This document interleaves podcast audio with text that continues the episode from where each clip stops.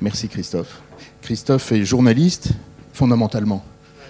Euh, mais c'est aussi un homme de mer. Il est responsable des projets chez Vivendi, après avoir été longtemps journaliste à l'Express, ensuite chez Mondadori. C'était quoi ton job chez Mondadori?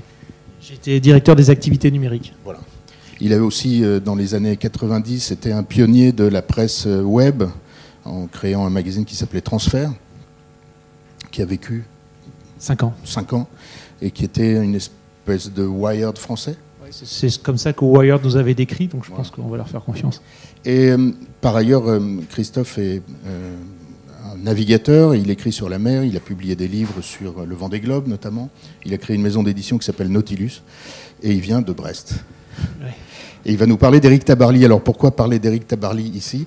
Euh, Tout simplement parce que c'est une grande aventure humaine et les aventures de mer, euh, qu'on soit spécialiste ou pas, c'est mon cas de ne pas l'être, euh, quand vous voyez l'arrivée de François Gabard et de Francis Joyon, vous, vous, sentez que là, il se passe quelque chose. Merci donc de nous parler de Tabarly, de ce qu'il a été. Tu l'as connu, tu as même navigué avec lui, et de son héritage et de ce qu'on peut en retenir aujourd'hui dans toutes nos activités et notre vie. Oui, et vous allez voir qu'en fait, c'est beaucoup plus que l'histoire d'un homme. Euh, Tabarly, c'est, euh, vous allez voir, son héritage, il est énorme. C'est-à-dire qu'une bonne partie de ce qu'on connaît aujourd'hui, même dans l'industrie, dans la voile, dans le loisir, viennent de lui. Vous, allez découvrir à travers sa vie, mais le personnage a, une vie qui est extrêmement romanesque également. Et euh, bon, Tabarly, c'est quoi? C'est un, il est, né, pas du tout en Bretagne, il est breton, mais son père, par les hasards des, déplacements, est né à il est né à Tours en 31. Et puis son père lui offre un jour un vieux bateau qu'il retape entièrement, qui est le bateau que vous voyez là. Et euh, il a 15-16 euh, ans. Quand son, père lui, achète ce bateau, c'est un vieux bateau en bois euh, qu'il il refait entièrement pendant ses week-ends. Et, il s'engage à, à, 18 ans dans la marine nationale où il devient d'avant tout aviateur c'est pas bizarre, mais il a commencé comme aviateur, sous-officier aviateur dans la marine nationale, et par le biais des trucs internes, les concours internes, il est, passé à l'école navale. Il est devenu élève officier à l'école navale, donc avec un petit peu de retard par rapport aux gens qui suivent le cursus normal, mais il devient officier de marine. Et il continue à naviguer avec, euh, avec son vieux bateau euh, et à emmener tout le monde à bord de son vieux bateau euh, qu'il emmène à l'école navale qui est à côté de Brest, qui est ce bateau-là qui aujourd'hui a été entièrement rénové, qu'on voit qu'il est magnifique, qui s'appelle Penduic. C'est très important parce que la, Penduic, ça veut dire une marque totalement liée à Tabarly, qui est une marque déposée aujourd'hui. On ne peut pas faire quelque chose qu'on appelle Penduic sans donner de l'argent à la famille Tabarly. Donc c'est vraiment une marque très très forte aujourd'hui, même en, vêtements. Il y a des vêtements Penduic, il y a énormément de choses autour de, la marque Penduic. Il fait en, en, 60, 1960, il y a une course qui a, lieu qu'on appelle la, course en transatlantique en solitaire, qui est gagnée par un Anglais qui s'appelle Sir Francis Chichester, qui part de Plymouth en Angleterre et qui va à Newport aux États-Unis. Lui, il voit ça, et il se dit c'est formidable, il est jeune officier, et il décide de construire un bateau pour gagner cette course, pour aller faire cette course. C'est en 1964, il construit ce bateau que vous voyez là, qui a déjà euh, enfin, on, voit tout ce qu'est Eric Tabarly dans ce bateau. Il construit un bateau en étudiant la mer sur laquelle il va naviguer. Pas un bateau qui va juste aller sur l'eau, non. L'Atlantique Nord en, début de, enfin, à l'automne. Il construit un bateau qui, est en contreplaqué marine, bon ça c'est du détail, mais qui a plein de petits détails comme cette bulle, vous voyez, où on peut passer la tête pour voir, euh, pour voir si la météo est bonne, comment sont les voiles sans sortir du bateau. C'est plein de petits détails qui, euh, sont la marque d'Eric Tabarly. Et c'est la première fois dans l'histoire de de la voile qu'on construit un bateau spécialement pour une course. Et qu'est-ce qui se passe? Il gagne avec une avance énorme. Il gagne la course. Et en, une course, il devient un héros national. Ça, c'est encore le bateau. Voilà. Ça, c'est une course. Toute la France parle de lui. Ça devient un héros. Brusquement, la France découvre à la fois un homme, et puis elle découvre la compétition à la voile pas très. Euh, les Français ne suivaient pas les compétitions vraiment à la voile. Il n'y avait pas de grandes courses à la voile et les Français n'étaient pas particulièrement bons. Il y avait des héros, il y avait des, gens qui faisaient des traversées, qui faisaient des choses comme ça, mais pas en, course, pas en, régate. Et donc les Français découvrent avec lui, en 1964, à la fois l'homme, Tabarly, il a une gueule en plus. Euh, qui plaît beaucoup à l'époque. Hein, euh, il, est très taiseux, il dit rien, il dit pas un mot. Quand il a franchi la ligne d'arrivée, il a juste demandé à quelqu'un est-ce que quelqu'un est déjà arrivé? On lui a dit non, il a dit c'est bien. Et donc, euh, ça, c'est un résumé de Tabarly. Et il devient vraiment un, héros, toute la presse en parle, et il est décoré par De Gaulle. Euh, donc vraiment, c'est pour dire, le général De Gaulle vient lui, donner la Légion d'honneur. C'est vraiment le, héros, parce qu'il est, il est officier de marine. Et puis il continue. Il continue parce qu'il euh, fabrique un autre bateau.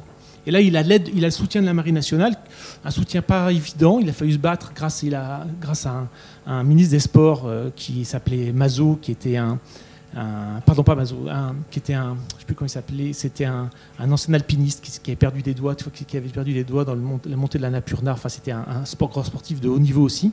Il l'aide, il le, détache de la Marine nationale et il devient payé pour naviguer. Il conçoit ce bateau, Penduic 3 Penduc 3 qu'il construit en 66-67 et bateau qui va rester dans la légende car il va s'aligner en 1966-67 dans 13 courses, 13 compétitions internationales. Il va gagner les 13. Et euh, partout dans le monde, Sydney Hobart, euh, course du Fastnet, etc. Il gagne tous les 13 et là les Anglais donnent à Tabarly le titre de meilleur marin du monde. Donc il commence déjà, là il impacte le monde. Après avoir frappé les Français, il impacte le monde. Et il y a un épisode en 67 qui est incroyable, qui a marqué aussi les gens, c'est que il se passe, il doit aller de, euh, Tahiti à la Nouvelle-Calédonie. Il y a un ouragan qui passe au moment où il est en mer. Un ouragan. Il n'y a plus de bateaux qui coulent, etc. Et on n'a pas de nouvelles parce qu'à l'époque, il n'y a pas de téléphone satellite, il n'y a pas tout ça. Et puis Tabarly n'aime pas la radio. Il communique très peu. Et donc, tout le monde pense qu'il est perdu. Et puis, brusquement, il apparaît en Nouvelle-Calédonie. Le bateau a rien, il est impeccable. Et pour les Anglais, c'était aussi un miracle comment ce type est passé à travers un ouragan avec son bateau. Et donc, c'était ce, ce Penduic 3 qui va être euh, qui est toujours un bateau de légende, qui navigue toujours. Je peux t'interrompre, te poser une question. Si je comprends bien, et ça renvoie à ce qu'on a vu l'autre jour euh, à propos du jeu vidéo, et dans la couture, on rencontre ça tout le temps. C'était même l'objet de la thèse de David Zachman. Finalement, c'est les Anglais qui valident, c'est ça? Britannie, Instance de légitimation. voilà, Britannie rules the waves. C'était la, la Grande-Bretagne gère le monde, enfin gère les vagues et gère les océans. Effectivement, dans les instances internationales, les Anglais sont la référence, euh, en, enfin étaient la référence en matière de mer. Ce bateau, il est aussi révolutionnaire que le premier que je vous ai montré tout à l'heure. On ne le voit pas là, mais il est le premier bateau avec ce qu'on appelle une quille à bulbe, c'est-à-dire une quille qui n'est pas droite, mais une quille qui a un lest en bas dans une forme à bulbe. Il a des, plein de petits trucs dans, dans l'exploitation de ce qu'on appelle la jauge, c'est un peu technique, mais ce bateau va très vite parce qu'il est très bien conçu il est beaucoup mieux conçu que tous les bateaux contre lesquels il court. Et donc, encore une fois, le, génie qu'on va découvrir dans d'autres bateaux de, de Tabarly, c'est pas seulement un grand marin, vous allez voir, c'est un grand inventeur. C'est quelqu'un qui va inventer en permanence des choses dans la navigation et dans, le, et dans l'architecture navale. Il continue et il fait ce bateau-là. En 1968, il conçoit le premier trimaran de course. Personne n'avait fait un trimaran pour faire de la compétition avant lui.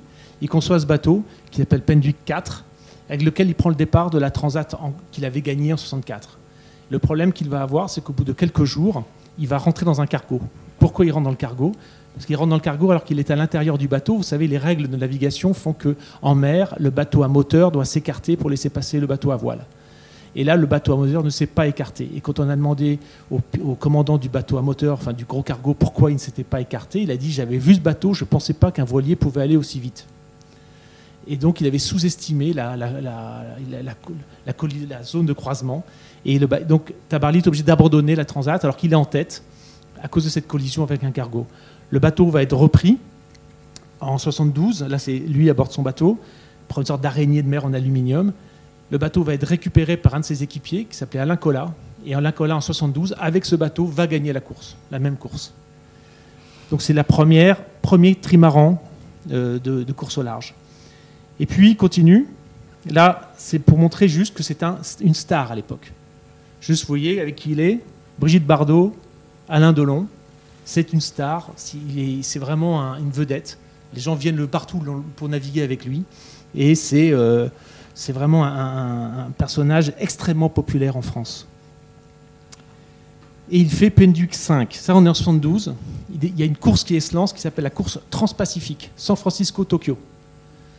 Et euh, il conçoit encore un bateau révolutionnaire, un bateau de 12 mètres, très, très étroit, totalement adapté à la mer qu'il doit rencontrer, avec une invention qui sont les ballastes. Les ballastes, c'est quoi? C'est des réserves d'eau qu'on met des deux côtés du bateau pour permettre au bateau d'être plus droit quand il, quand il y a de la gîte. Je ne sais pas s'il y en a qui font du bateau, mais c'est un truc. Aujourd'hui, tous les bateaux, tous de, de monocoques de course ont des ballasts.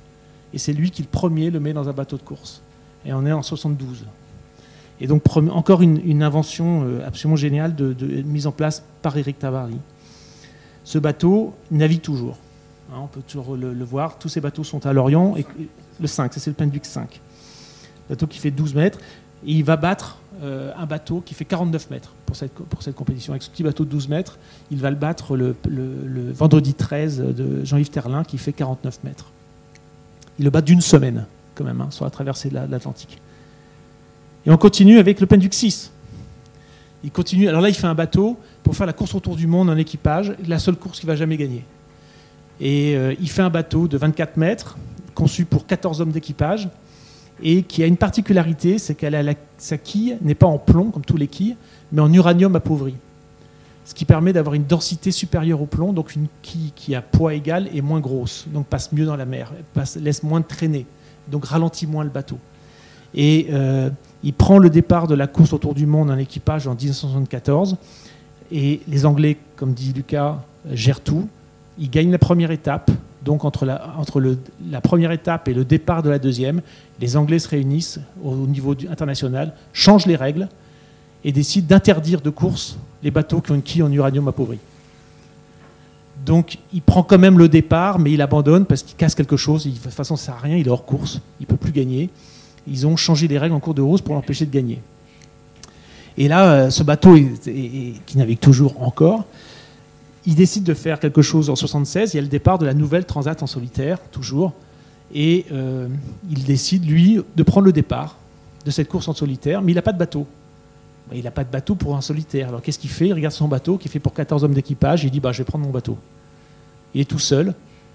Et il dit bah, Je vais prendre le bateau qui fait pour 14 hommes, je vais le faire tout seul. Il part tout seul. Vous voyez le, petit bonhomme là sur le grand bateau. Penduc 6. Et il prend le départ de la course. Et c'est pas simple parce que la course, il y a des sacrés concurrents, et notamment son ancien équipier avec qui c'était un peu tendu, qui s'appelle Alain Collat, qui a gagné en 72, qui lui a fait un bateau un peu différent. Là, c'est lui juste pour montrer que c'est une force physique, hein, quand même. Je dis, il peut le faire parce que c'est de, c'est pas un, physiquement, c'est un, un, un, sérieux, quoi. Voilà le concurrent. 72 mètres, le bateau le plus grand du monde pour, euh, pour la course, avec de l'électronique partout. Tous les voiles sont gérés électroniquement. Euh, c'est des systèmes hydrauliques dans tous les sens, conçus pour naviguer pour un homme seul, entièrement conçu, s'appelle Club Med, et, euh, c'est le, club méditerranéen d'Alain Collat, grand favori en 76 parce qu'on voit pas comment quelqu'un peut battre un bateau de 72 mètres. Vous savez, en bateau, plus un bateau est long, plus il va vite. Hein. C'est une sorte de principe d'hydrodynamique. Plus un bateau est, grand, plus il va vite. Donc 72 mètres, a priori, il devrait battre tout le monde. Et à la surprise donc de tout le monde, d'abord il se passe quelque chose, c'est que Tabarly, on n'a plus de nouvelles de lui très vite. Il part et on n'entend plus parler de lui. Et euh, il va se passer, ils vont se taper six tempêtes énormes sur l'Atlantique pendant cette course. Six tempêtes énormes. Et euh, Tabarly, à un moment, on le saura après, va faire demi-tour. Parce qu'il est tellement épuisé euh, par les, six tempêtes, tout seul sur un bateau de 14 mètres, c'est quand même extrêmement violent physiquement. Et à un moment, il n'en peut plus. Et il se dit, bon, qu'est-ce que je fais? Il se met ce qu'on appelle en fuite. En fuite, c'est vous vous mettez euh, dans le sens des vagues et du vent, et puis vous laissez filer. quoi. Et vous, avez, vous laissez le bateau aller comme ça, dans le, dans le sens des vagues et du vent et il va dormir. Il dort 24 heures, non-stop. Il se réveille au bout de 24 heures et il dit Qu'est-ce que je suis con? Pourquoi j'ai fait demi-tour? Il refait demi-tour et il repart. Et puis, euh, au milieu de la brume, à Newport, on entend, n'a plus de nouvelles de lui. Dans les journaux, à l'époque, c'est vraiment, euh, on croit que Tabarly a disparu. C'est les journaux titres où est passé Tabarly? Euh, plus de nouvelles de Tabarly, etc., etc. Ça dure comme ça pendant des jours. C'est vraiment une inquiétude, à tel point qu'il y a des journaux qui préparent des nécrologies pour dire Tabarly a disparu en mer. Et brusquement, dans, la, dans la brume de Newport, euh, au nord de New York, le bateau apparaît. Et même chose, il demande est-ce que, combien sont déjà arrivés? On lui dit aucun. Il dit c'est bien. Et il gagne la course. Et il devient encore plus héros. Le seul à gagner deux fois cette course, qui est la grande course de l'époque. Il n'y a pas toutes les courses. À l'époque, il y a une course tous les 4 ans. Et lui, il la gagne deux fois en quatre fois, en quatre compétitions. Transat anglaise. Transat anglaise, ouais. Et donc, c'est, il continue son. Voilà, c'est vraiment le, héros national. J'aime bien cette photo parce que je trouve qu'elle symbolise assez le bonhomme. Euh, là, il est à l'avance sur mon de Penduc 6. Une sorte de, assez placide, de force tranquille, euh, d'une puissance. Euh, et, et donc, il gagne cette course, il devient un héros, il récupère. là, je prends un peu vite. Il gagne encore un galon. À chaque fois qu'il gagnait une, course, il avait un galon de plus dans la Marine nationale. Et puis il, récupère encore un, grade de plus dans la Légion d'honneur. Enfin, il est encore, décoré. Il, a C'est le premier à avoir descendu les Champs-Élysées. C'est pour lui que la première fois qu'un sportif descend les Champs-Élysées. Maintenant, c'est banal, mais personne ne l'avait fait avant qu'on le fasse pour lui. C'est Europe qui monte ça. Et Europe le fait descendre les Champs-Élysées dans une voiture décapotable. Et toute la foule, enfin, ce que vous connaissez aujourd'hui pour, pour l'équipe de France ou pour n'importe quoi, le premier à l'avoir fait, c'est Avarly en 76. Et puis il continue ses, inventions. Et là, il, fait un petit, il s'amuse à faire ça. Ça, c'est un tornado. C'est enfin, c'est une coque de tornado. Tornado, je ne sais pas s'il y en a qui font de la voile, mais c'est un, c'est un petit catamaran de course olympique. Là, il a pris juste le flotteur au milieu, et puis il s'est amusé à mettre des foils pour voir. On est en 78 pour voir si on pouvait euh, faire décoller. Son, rêve, c'était de voler sur l'eau. Est-ce qu'on peut voler sur l'eau? Et il fabrique, euh, là, il fait des tests avec ce, bateau. Et puis, euh, il conclut que oui, et il fabrique un bateau qui, alors là, il, abandonne le nom Penduic parce qu'il n'a pas assez d'argent, il faut qu'il trouve un sponsor. Avant, c'était, il arrivait toujours à financer plus ou moins ses bateaux. Les bateaux lui appartenaient au bout. La marine nationale l'aidait. Et dans la construction, la plupart de ces bateaux ont été construits dans des ateliers de, la marine nationale. Et le prochain, il peut pas. Et donc, euh, il trouve un sponsor qui est Paul Ricard. Et il fabrique ce bateau, le Paul Ricard premier foiler de course, enfin c'est le deuxième, parce qu'il y en avait un petit qui avait été fait par, par un Brestois. Pardonnez-moi de vous interrompre, mais à chaque fois vous nous dites il construit un bateau, mais euh, avec quel fonds? Est-ce qu'il a des sponsors ou comment il C'est le premier qui a un sponsor. Les autres fonds, à chaque fois, ils s'endettaient auprès de sa banque et euh, il, arrive à faire des bateaux pour pas très cher en fait, c'est assez étonnamment. D'abord parce que la marine nationale lui donnait gratuitement la main d'œuvre, donc il devait juste acheter le, matériau et il trouvait des sponsors pour lui, par exemple Saint-Gobain a filé euh, de l'aluminium, etc. Il trouvait toujours, comme c'était devenu un héros national, il, faisait le tour des, grandes industries nationales qui toutes lui fournissaient du matériau. Et puis euh, l'uranium, par exemple, a été, fourni par EDF, l'uranium appauvri. Enfin, tout le monde lui fournissait. Du matériel et la, Marine nationale a accepté de travailler ou gratuitement ou quasiment gratuitement, les ateliers nationaux, les, arsenaux maritimes. Donc il arrivait à faire un bateau pas cher par rapport à ce qu'aurait pu être un bateau, euh, si quelqu'un avait dû le faire, ça aurait coûté 5-6 fois plus cher. Donc il arrivait, et donc au bout du compte, les bateaux lui appartenaient presque tout le temps. Il y passait, euh, il s'empruntait, il empruntait. Il avait une vie, euh, il vivait à bord de ses bateaux. Hein. Il n'y avait pas de, pas de, maison, pas de. C'était quand même une vie assez spartiate pour le reste du truc. Tout son argent passait là-dedans. Mais là, là, c'est trop cher. Il a besoin de, d'un, sponsor, et c'est Paul Ricard qui va sponsoriser ce, bateau, qui va euh, à sa première sortie. Il y avait une course qui s'appelle à l'époque l'Orient, les Bermudes l'Orient, donc deux fois l'Atlantique, et il va presque gagné, parce qu'il va arriver en tête devant l'Orient. Il, va se faire doubler. Il va perdre quelques minutes contre un autre bateau qui s'appelle VSD. Mais déjà, on est surpris parce que première sortie du bateau, il finit deuxième de la Transat. Et avec une, spectaculaire en, direct à la télévision, les deux bateaux qui se doublent, euh, comme, ce qu'on a vu là avec la roue du Rhum. La même chose, euh, il y avait, je crois, six minutes d'écart à l'arrivée. Mais ce bateau va faire quelque chose de mieux derrière, juste dans la foulée. Il va retourner et il va battre le record de traversée de l'Atlantique le record qui datait de 1906. Et lui, c'est le premier qui bat le, record historique de traversée l'Atlantique. Et il va traverser l'Atlantique en 10 jours. Et donc, c'est euh, encore euh, avec ce bateau qui est le premier grand foiler de compétition. Aujourd'hui, les foilers, c'est ça. vous voyez, je vous en, j'en ai mis deux là, mais c'est, devenu aujourd'hui presque tous les bateaux ont des foils. Ça, c'est la Coupe d'América. Ils sont sur des foils. C'est-à-dire que tout le monde. Je ne sais pas si vous avez déjà eu l'occasion de vous amuser. Regardez la Coupe de l'Amérique, c'est de la folie. Les bateaux naviguent à 80 km/h. Ils sont à 2 mètres au-dessus de l'eau. Ils sont comme ça. Et euh, une autre image qui est encore plus. Voilà, c'est ça. Et ça, c'est ce concept de foil, c'est Tabarly qui le développe donc à la fin des années 70. Qui le... Ouais, 80, ouais. Donc vous voyez, ça, et c'est vraiment une légende. Là, j'ai mis quelques images. C'est son épouse, Jacqueline, qui est à côté, qui est une Martiniquaise, Guadeloupéenne. Guadeloupéenne. Et c'est Tabarly, c'est vraiment devenu avec cette double victoire, avec tout ce qu'il va faire avec le, record de l'Atlantique, c'est une icône en France dans les années fin des années 70, début des années 80. Il y a une chanson d'ailleurs de, de, Renaud, enfin, il y a plein de chansons qui parlent de lui. Et à un moment, je ne sais, plus quelle chanson dans, C'est la mère qui prend l'homme de Renault, il parle de Tabarly, etc. C'est vraiment un personnage euh, iconique euh, du sport et de la voile française. Il est officier de marine, il prend sa retraite à 54 ou 56 ans, puisque les, les, ils sont atteints par une limite d'âge. Il prend sa retraite, et sa retraite, c'est quoi? Eh ben, il vit euh, chez lui, ça c'est sa maison, hein, à Gouénard, à côté de, ça c'est à côté de, Quimper. Il avait une grande longère comme ça. Et et il fait du bateau et il s'amuse encore à faire des petites choses, des petites compétitions, parce qu'il ne peut pas s'empêcher de faire des compétitions euh, de, godille. Vous voyez l'état physique, il est quand même encore en forme, là il a 64 ans hein, sur l'image. Mais un jour il part, il a, son vieux bateau, son, vieux bateau de Pendwick, le premier. Il y a un, rassemblement de tous les bateaux de ce type pour fêter le, centenaire de la mort de l'architecte de ce bateau. Et il décide de partir dans le nord de l'Écosse avec des amis pour, euh, pour aller participer à ce grand rassemblement de, voiliers avec son bateau dans lequel là il est à la barre. Et là, il, ben, y a le drame, il, tombe à la mer. Il tombe à la mer en pleine nuit. Euh, il a des amis avec lui qui ne sont pas des très bons marins, qui mettent du temps à faire demi-tour. Et on va le retrouver qu'une semaine plus tard.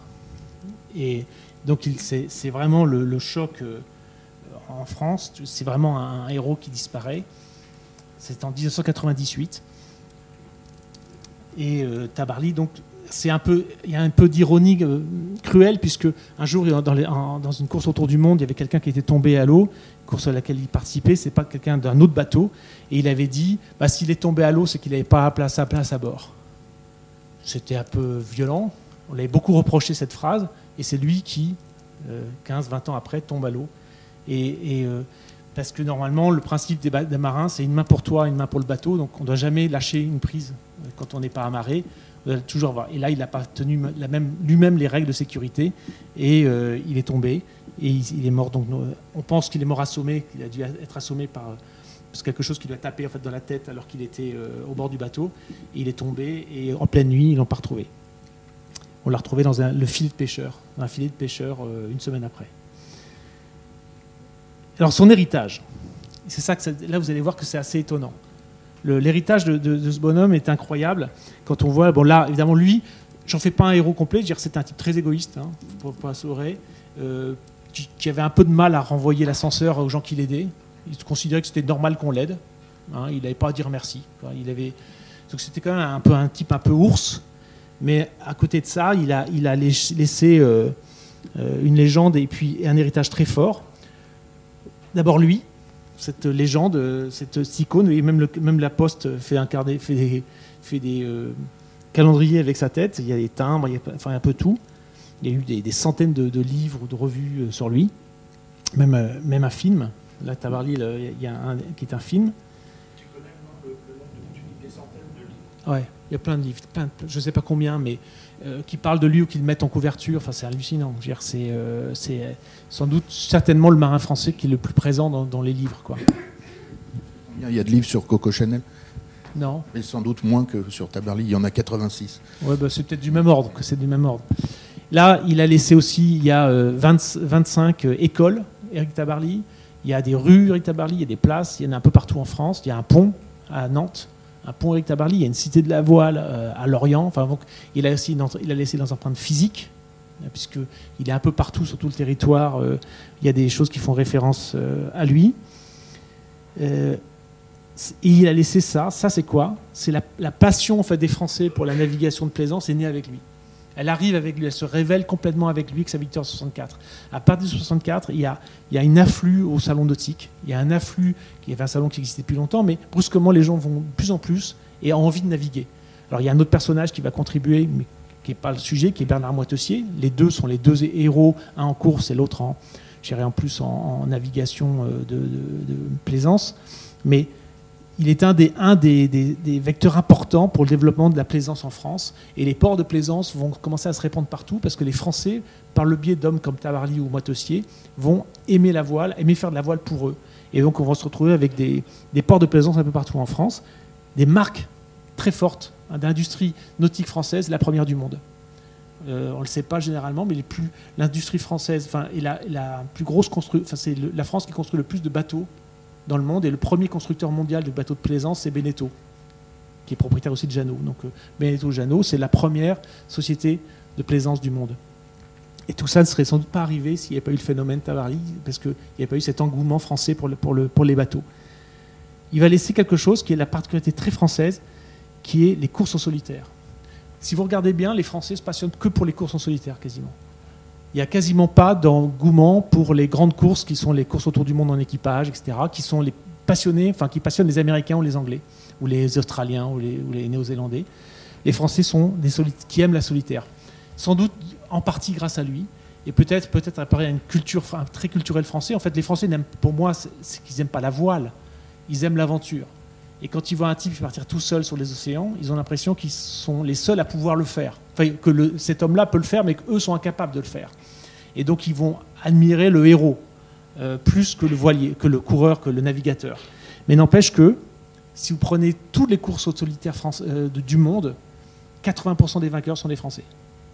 C'est une particularité très française, la course en solitaire. Et quand vous prenez les courses en équipage, les Français sont rarement vainqueurs. Euh, il y a eu deux vainqueurs à la course autour du monde en équipage français. Le dernier étant Franck Camas. Avant, il y avait eu Lionel Péan. Deux en 40 ans. Euh, il y avait en Coupe du Monde, lors de la, Coupe de l'Amérique en 1983, il y avait un, Américain qui avait expliqué à un Français pourquoi les Français ne gagneraient jamais la Coupe de l'Amérique. Il avait dit c'est simple, vous mettez, à l'époque il y avait 11 personnes à bord des bateaux de l'America's Cup, il avait dit vous mettez 11 Américains sur un bateau, vous avez un équipage, vous mettez 11 Français sur un bateau, vous avez 11 Français sur un bateau. Donc euh, les Français trop individualistes pour pouvoir faire des courses en équipage. Du coup, excellent dans les courses en solitaire. Et justement, il a laissé un paquet d'équipiers. La plupart des grands navigateurs des années 70, 80, 90 ont tous navigué avec Tabarly. Là, j'en ai mis quelques-uns, mais euh, là, il y a. Euh, j'ai mis quelques personnes, mais vous avez, dans ces là, vous avez 70% des victoires de course au large françaises des 30 dernières années dans ceux qui sont là ou, de l'aventure, parce que j'ai mis Jean-Louis Etienne, qui était euh, le médecin de bord de, de, Pendwick, qui a fait de l'aventure. Et alors, que vous ne connaissez pas, parce que vous êtes trop jeune, mais là, il y a des vainqueurs de, transat en série, sauf Kersozon qui n'a jamais rien gagné, mais qui, est une grande gueule connue euh, de la voile. Mais bon, il n'a jamais rien gagné de sa vie. À part comme second Tabarly. Il a un beau palmarès comme second Tabarly, plus rien comme, euh, comme personne, lui-même. Il a fait que des records. C'est bien les records parce que vous courez contre personne. Et puis, euh, ce qu'il a laissé aussi, c'est ça, ses courses en solitaire, qui ne seraient jamais. Là, c'est la route du Rhum. La route du Rhum, créée par Gérard Petitpas, équipier de Bernard Tabarly, de, Eric Tabarly. Donc, même les courses euh, sont nées, les grandes courses sont nées d'équipiers ou de gens qui ont navigué ou avec lui ou contre lui. Et euh, donc, il a. Et l'engouement dont je vous parlais pour la voile française, c'est ça. Vous voyez, ça c'est le départ de la route du Rhum. Départ du route du Rhum, un million et demi de personnes qui vont regarder les, bateaux partir. Voilà. C'est la fin. Une demi-heure. Une demi-heure. Merci, Christophe. On a sûrement plein de questions. Il y a des gens qui font de la voile parmi vous. Je suis sûr que vous Alors, qui connaissait Tabarly Ah, quand même. Est-ce que vous avez des questions, des interventions, des remarques avant, avant que je. Euh, parce que moi j'en ai, mais. Ah, oui. Moi, j'ai une remarque, je ne sais pas trop ce que vous en pensez, mais je trouve ça assez fascinant qu'au euh, au XXIe siècle, alors que euh, l'être humain est capable d'aller euh, très loin dans l'espace et enfin à des conquêtes bien plus vastes que juste notre petite planète, on en est encore autant fasciné par, par une personne seule qui part sur les mers, sur des océans qu'on globalement on connaît. Ben non, justement, on ne connaît pas. Enfin, on connaît. Disons qu'on sait à peu près. Euh... mais c'est vrai que vous dites, mais on est fasciné par l'exploit humain. On est fasciné par les gens hors du commun qui vont faire des choses qu'on n'est pas capable, nous, de faire, on pense. Alors qu'en fait, on est peut-être capable. Hein. Il faut juste euh, essayer. Euh, parce que euh, si vous prenez. Enfin, il n'y a, pas de défi physique hein, dans ce qu'ils font, hein. honnêtement. Sinon, Hélène MacArthur n'aura pas fini deuxième du Vendée Globe. Y a Hélène, elle fait 1m58. Enfin, c'est pas Donc, c'est un défi mental. C'est des gens qui ont un mental incroyable. Après, la mer reste un truc totalement inconnu. On va sur la, effectivement, on va dans l'espace, mais vous savez, il y a 70%, 72% de la planète est couverte d'eau. D'accord? Euh, Est-ce que vous savez quelle est la, superficie euh, connue? On sait ce qu'il y a dans les fonds sur, la totalité des, océans mondiaux. Vous avez une idée? Combien on a exploré, vraiment? On a exploré moins de 50 km.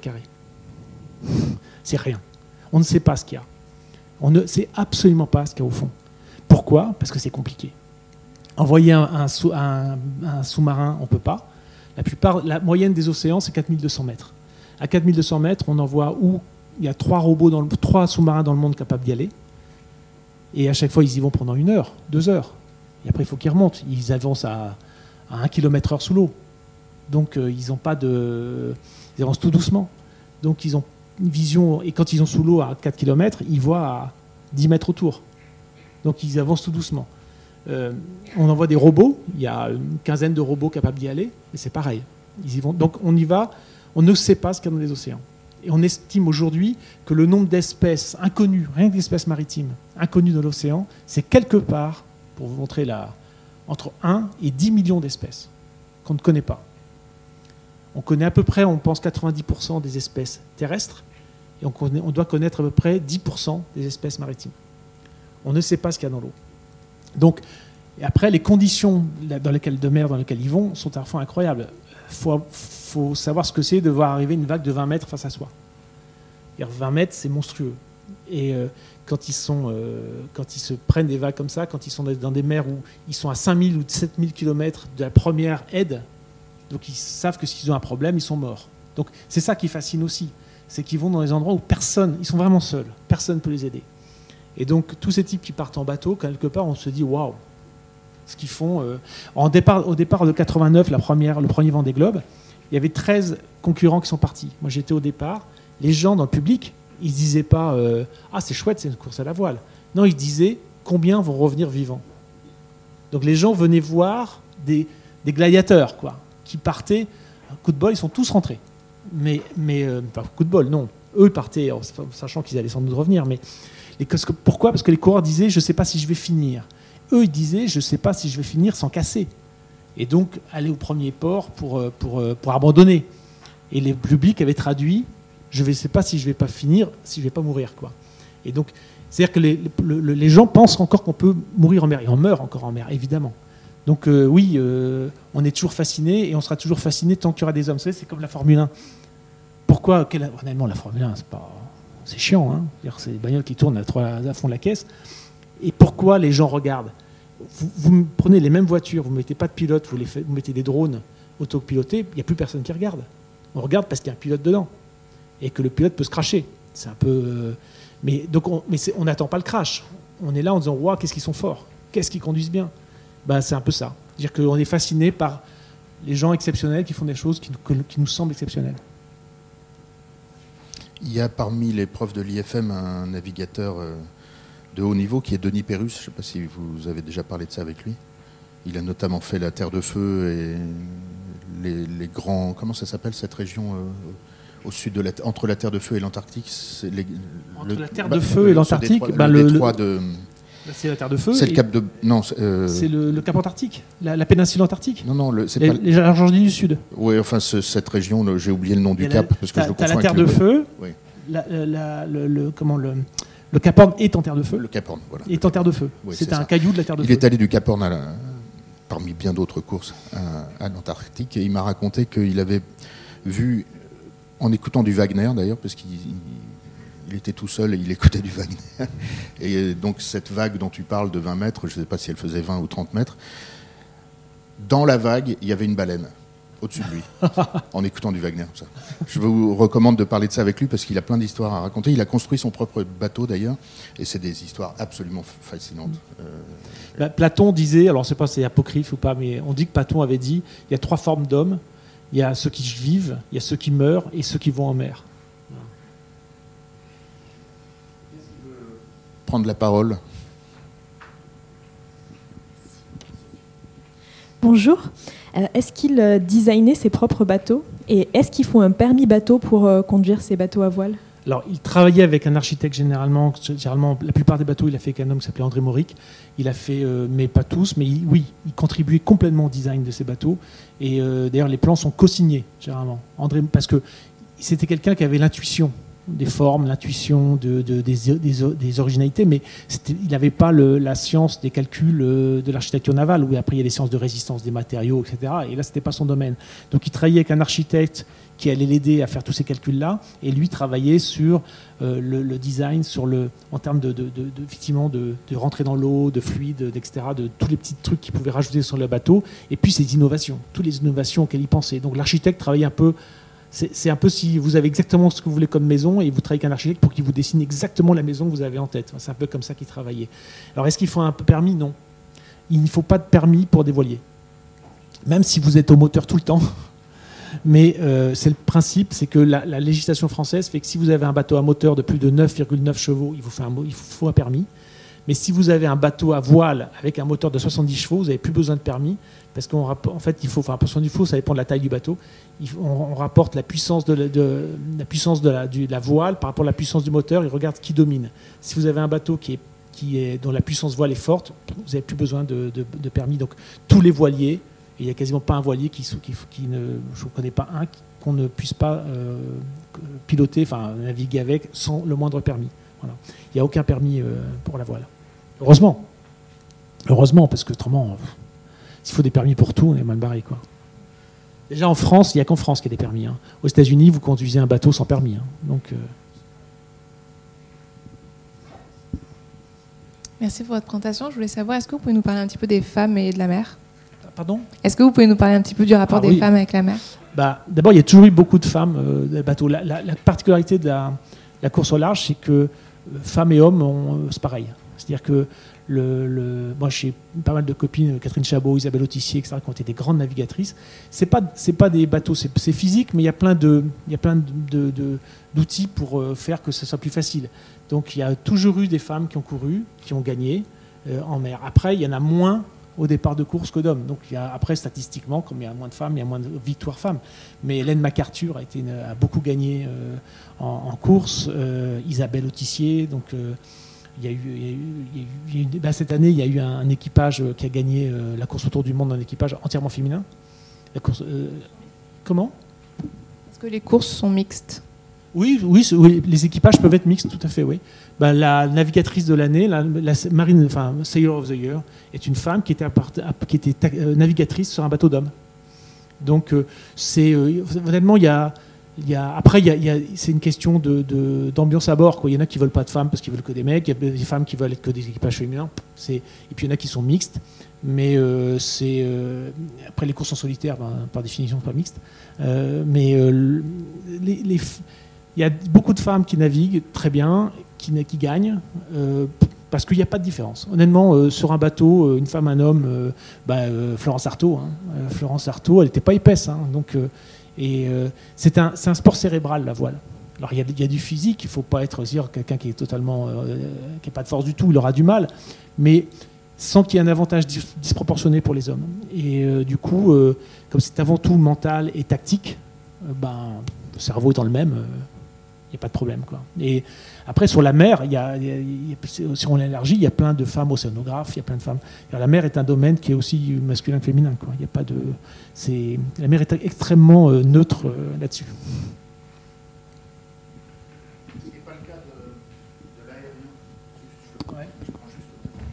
Je suis tombé récemment euh, dans, dans, un article allemand sur un document qui m'a vraiment frappé, que je partage ici avec vous. Ça date de 1985 et c'est la Lufthansa qui explique pourquoi il n'y a pas de femmes dans, pilote. 1985. C'est il n'y a pas très longtemps. Et l'argument, et c'est en conférence de presse à Francfort en 1985, c'est les femmes apportent euh, euh, un, esprit de compétition euh, malvenu dans les cockpits. Elles veulent faire mieux, et donc incroyable. Je l'ai lu trois fois, je me suis dit ah oui. D'ailleurs, juste le bon, c'est tous les bateaux que là vous avez vus, ils appartiennent presque tous appartiennent aujourd'hui à Marie Tabarly, qui est la fille de d'Eric Tabarly, la fille de Jacqueline et Eric Tabarly. Et mais bon, elle, a un peu navigué avec eux, mais elle, Elle continue à naviguer, mais euh, elle n'a pas la même passion que son père, parce qu'elle aime autant les chevaux que, que, le, que la voile. Mais ces bateaux, notamment le Penduic, appartient aujourd'hui à Marie Tabarly. Euh, alors j'ai une question par rapport à la route du Rhum. En regardant un petit peu la course aujourd'hui, on voit qu'on parle beaucoup des bateaux ultimes. Donc il y a 5-6 bateaux euh, qui coûtent des dizaines de millions. Et j'ai beaucoup l'impression que surtout sur- ça joue surtout sur une course à l'innovation euh, dans le monde marin. Et voilà, je voulais avoir votre avis là-dessus. Et aussi une autre question sur la navigation à la rame. Euh, c'est assez exceptionnel aussi. Donc euh, Alors, évidemment, la course à l'innovation, c'est lui qui l'a lancée. Donc, c'est exactement, c'est les héritiers de, de Tabarly. C'est le premier à innover. Donc, la course, elle continue. Euh, c'est aujourd'hui, on essaie de faire des bateaux de plus en plus légers, de plus en plus grands, parce que en architecture navale, plus le bateau est grand, plus il va vite. Donc, on essaie à la fois des bateaux qui sont grands et qui volent. Donc, vous avez des foilers aujourd'hui, euh, des bateaux qui, euh, qui vont, qui arrivent à décoller à certaines vitesses. Ils décollent, ils sont au-dessus de l'eau, ils ont presque plus de traînée. Et effectivement, c'est l'innovation qui n'était possible. Enfin, vous avez vu son vieux euh, Paul Ricard qui est lourd et qui, est en aluminium. Euh, Aujourd'hui, évidemment, tous les bateaux font euh, le, huitième du poids de son bateau. C'est-à-dire que les, matériaux ont totalement changé. On arrive avec du carbone, avec des bateaux, des, matériaux extrêmement résistants, et on continue à chercher l'innovation dans ce domaine-là. Innovation qui sert ailleurs. Une bonne partie de, l'innovation est, inspirée de l'aéronautique. L'aéronautique et, les- et- et la voile travaillent beaucoup ensemble, et vous avez euh, Dassault, euh, Airbus, etc., qui contribuent à la fabrication des bateaux de course au large. donc c'est sur le poids, sur les foils, sur les sur les voiles aussi ou euh, Les voiles sont, oui, c'est le moteur et il y a de, bon, il y a, il y a moins peu d'évo- enfin, de grosses innovations depuis quelques années parce qu'on a essayé pendant un moment de faire des voiles rigides. Euh, ce que vous voyez, par exemple, pour la Coupe d'Amérique, ce qu'on peut faire parce que c'est des parcours très courts qui sont au bord de la, de plage, mais qu'on ne fait pas sur les courses tra- transatlantiques pour une raison très simple. Une aile rigide, vous ne pouvez pas réduire la voile. Et euh, il y a eu euh, des drames à cause de ça. Au moment, à un moment, il y a eu des grands mâts L. Les gens faisaient des mâts énormes qui, étaient, qui faisaient 1m50 de long, qui étaient très profilés.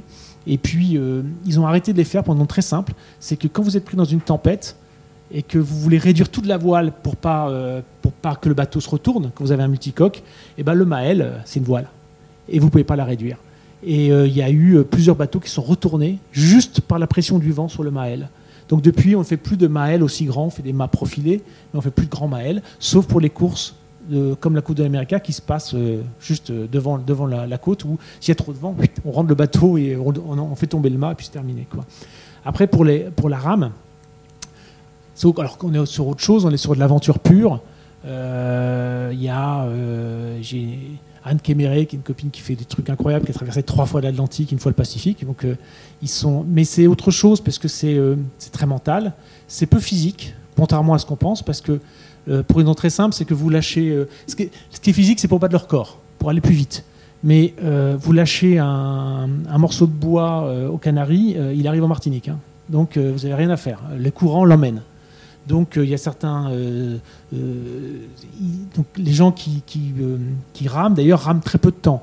Ils rament plus pour pas reculer. Du coup, ça se fait que dans un sens. Euh, Ça se fait dans les deux sens. Il n'y a que Anne, justement, qui l'a fait dans les deux sens. Anne a traversé dans les deux sens. Elle a fait euh, aller-retour. Euh, la plupart font dans un seul sens. Et puis, ceux qui tentent l'exploit, c'est, enfin, on le fait ou dans le sens, dans le sud, on le fait dans le sens Europe vers l'Afrique, enfin, vers pardon, l'Afrique, euh, Amérique du, Sud, enfin, ou Afrique Antilles.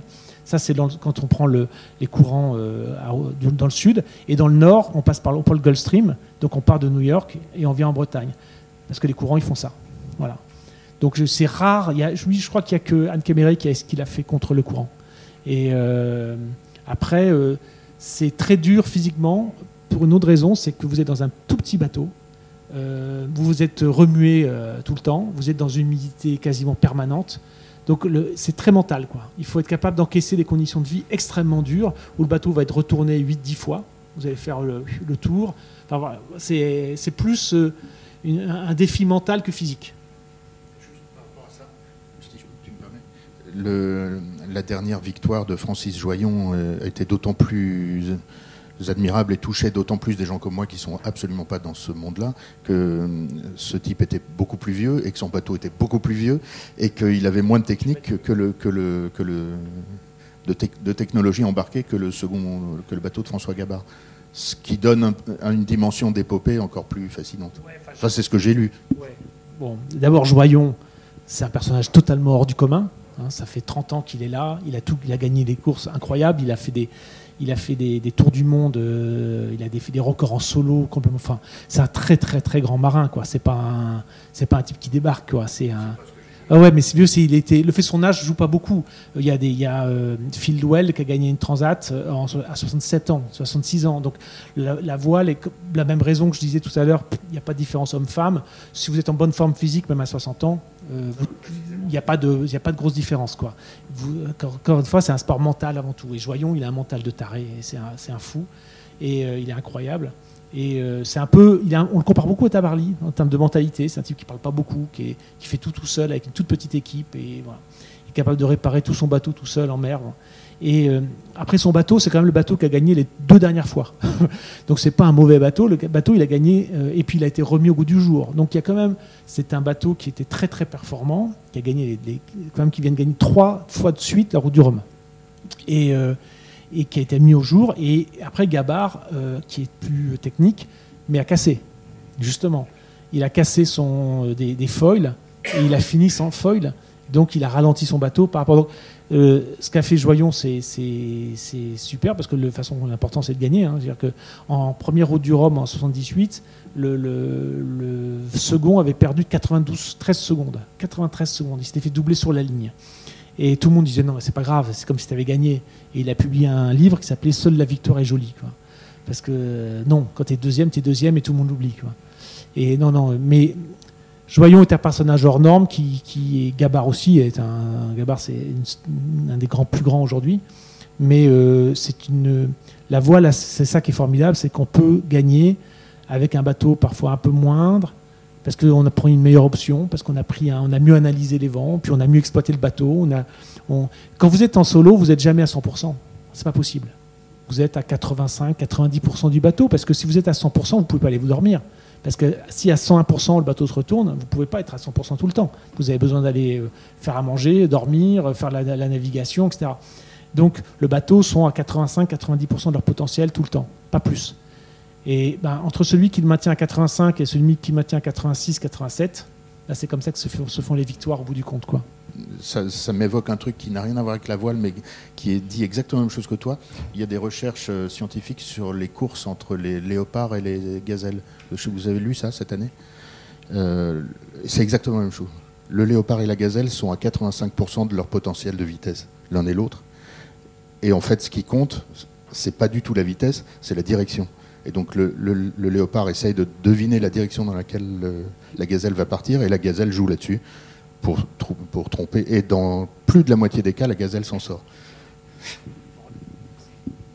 Vous voyez qu'il n'était pas très à la mode. hein. Il n'était pas très à la mode, mais il y a des. Tu as parlé de, de vêtements et Oui. d'accessoires. Il, y a- il y a des marques qui utilisent, j'en ai vu une, Bien qui sûr. utilisent les voiles du Pendwick. Enfin, les voiles de- en général, ouais. Les voiles en général, mais en particulier celles du Pendwick, donc elles ont dû les acheter cher. Et ça, ça, ça s'appelle 727 Sailbags. Comment ça se passe la nuit Enfin, c'est une question, moi, j'ai absolument rien. on- dit. on Comment ça se passe la nuit C'est-à-dire que j'imagine que bah, on s'arrête pas, enfin, on continue. Hmm. Euh, Oui, ça c'est sûr. ouais. donc, euh, Bah, les bateaux continuent. C'est-à-dire que le- d'abord, ils dorment très peu. Ils vont dormir par tranche de 20 minutes, généralement. Et ils dorment la plupart du temps sur une course comme ça qui va durer 8 jours. Ils vont dormir à dehors, à la barre. Ils vont dormir euh, à côté par tranche de 20 minutes. Et dès que, le voit que le bateau va bien, que tout est bien, tout est à peu près calé, ils se calent et ils dorment 20 minutes. Et puis ils se réveillent. Ils sont, ils sont entraînés, ils s'entraînent à ça. hein. Et euh, pour une course autour du monde, ils vont dormir plus longtemps. Ils vont dormir par deux heures, par tranche de deux heures. Et là, ils vont se mettre plutôt à l'intérieur. Mais sur une, sur une transat de 8 jours, 6 jours, euh, ils dorment dehors et euh, par tranche de 20 minutes quand ils peuvent, n'importe quand dans la journée. Et, la nuit, ils sont à la barre. Enfin, ils sont à la barre ou ils sont à côté. Ils ont, le bateau est en pilote automatique, mais ils ont toujours la télécommande du pilote automatique à la main. Et, euh, et ils, sont, ils, surveillent tout le temps. Quoi. Donc il n'y a pas de nuit-jour, c'est pareil. Évidemment, la différence, c'est qu'on ne voit pas. Et donc on ne voit pas les obstacles. On voit pas. Et aujourd'hui, un des gros obstacles en mer, bizarrement, il y, a, il y a la météo, il y a tout ce que vous pouvez imaginer. Il y a un peu les baleines. Parfois, euh, on tape une baleine. Un bateau tape une baleine et euh, parfois est obligé d'abandonner. Il y avait un bateau qui avait été obligé d'abandonner comme ça et c'était un course autour du monde euh, il y a des années, en les années 70, un bateau qui s'appelait Critère. Et euh, c'était Carsozon qui était skipper. On lui avait dit Vous n'êtes pas trop déçu Il avait dit Non, de toute façon, j'y peux rien, l'arrivée de la droite. Donc elle avait priorité, la baleine. Donc, et mais mais aujourd'hui, un des gros problèmes, c'est ce qu'on appelle les OVNI, les objets flottants non identifiés. si vous imaginez pas ce qui traîne dans les océans, il y a des containers entiers qui flottent à 50 cm au-dessous de l'eau. Euh, des containers entiers, il y a évidemment énormément de, billes de bois, de plein de choses qui, ont été, qui sont passées à l'eau. Et ça, ben, vous arrivez à, 50 km/h dessus. Euh. Et maintenant, les bateaux de, les bateaux de la course autour du monde en, solitaire, donc du vent des globes, l'avant, tout l'avant est isolé pour pouvoir se cracher sans que le bateau coule.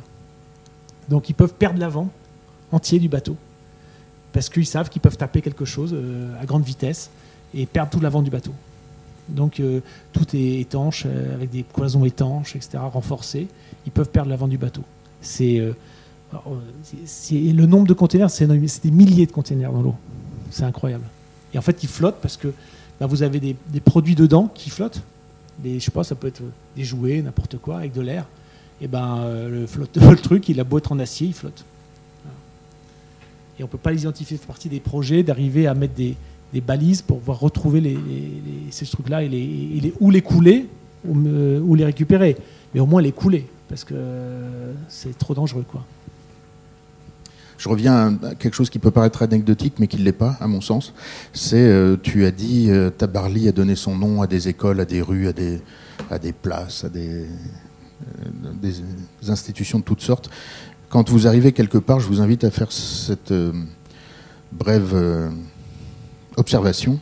Qui a donné son nom à des rues. Et quand vous pensez aux créateurs de mode français, et je ne parle même pas de Coco Chanel parce qu'il y a des raisons objectives pendant l'occupation que tout le monde connaît, qui font qu'elle n'aura jamais même un rond-point à son nom. Mais euh, Christian Dior, il y a une rue Christian Dior à, à Montpellier. C'est tout. Mais ça date de cette année. Et donc, euh, je pense que la voile en France, c'est beaucoup plus important que la mode dans l'esprit des gens. Et les, étrangers, enfin, avec mes étudiants étrangers, ils, ne savent pas ça et ça les étonne toujours. Et moi, j'aime bien voir que les gens s'étonnent. Merci beaucoup, Christophe. Merci à vous. On se retrouve à midi et demi.